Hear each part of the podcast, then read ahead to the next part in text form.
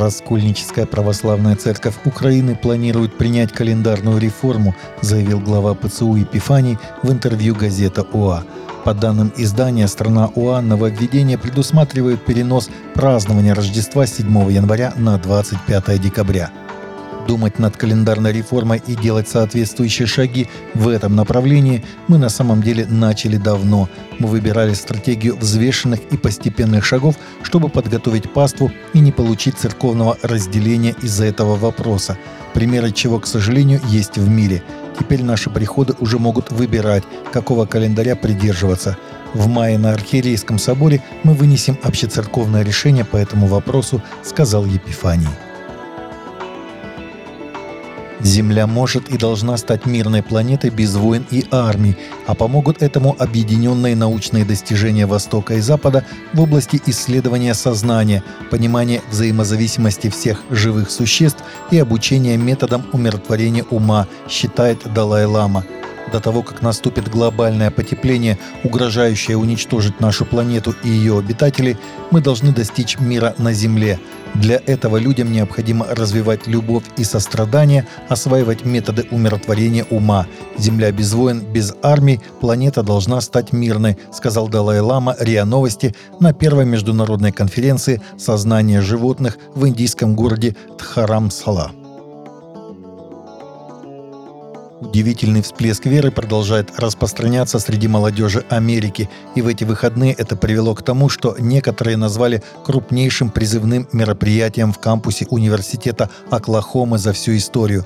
В субботу более 60 тысяч студентов заполнили футбольный стадион университета, собравшись вместе для поклонения и евангелизации – Мероприятие «Заполните стадион» началось с того, что один выпускник по имени Джошуа Робинсон помолился простой молитвой «Боже, а что дальше?». Студенты сплотились, чтобы заполнить футбольный стадион Университета Оклахомы на время поклонения с участием Кэрри Джоб, Чендлера Мура из Christian Music в сочетании с концертом звезды хип-хопа Chance the Rapper. Субботнее мероприятие было распродано в течение нескольких дней после его объявления. Согласно недавнему исследованию, взрослые люди в продвинутых странах говорят, что не обязательно верить в Бога, чтобы вести нравственную жизнь или иметь хорошие ценности. Исследование, проведенное Центром Pew Research весной 2022 года, было опубликовано недавно, 20 апреля. На вопрос, необходимо или не обязательно верить в Бога, чтобы быть нравственным и иметь хорошие ценности, большинство респондентов из светских западноевропейских стран Швеции 90%, Франции 77%, Соединенного Королевства 76%, Нидерландов 76%, Испании 74%, Бельгии 69%, Италии 68%, Германии 62% и Греции 60% ответили, что в этом нет необходимости.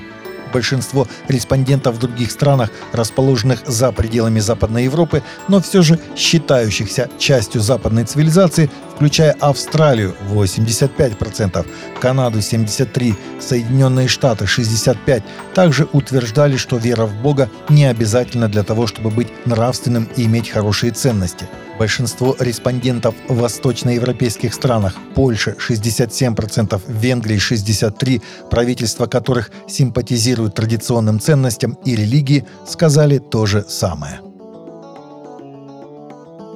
В Москве на арене ФК «Спартак» в Сокольниках традиционно состоялись межконфессиональные турниры «Диалог религий. Мини-футбол-2023».